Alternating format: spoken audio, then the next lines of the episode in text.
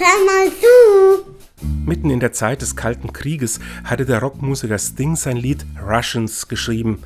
Er hatte Anfang der 80er Jahre liebevoll gemachte russische Kinderserien im Fernsehen gesehen und ihm wurde klar, dass dieses Volk gar nicht das Monster sein konnte, als dass man es in der westlichen Welt hinstellte. I hope the Russians love their children too. Ich hoffe, die Russen lieben ihre Kinder auch, sang er damals. Der Song war mit dem Ende des Kalten Krieges in der Mottenkiste verschwunden. Doch jetzt sehen wir Mütter mit ihren Kindern vor den Russen aus der Ukraine fliehen. Wir hören einen Herrscher im Kreml mit dem atomaren Säbel rasseln. Doch wir sehen auch, wie immer mehr Russen auf die Straße gehen, um dagegen zu demonstrieren und können den Mut, den sie dafür brauchen, nur ahnen. Wer Kinder liebt, muss diesen Krieg stoppen, denn er bedroht nicht nur aktuell ihr Leben, sondern auch das zukünftiger Generationen.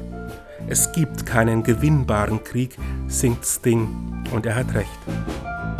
Und tschüss.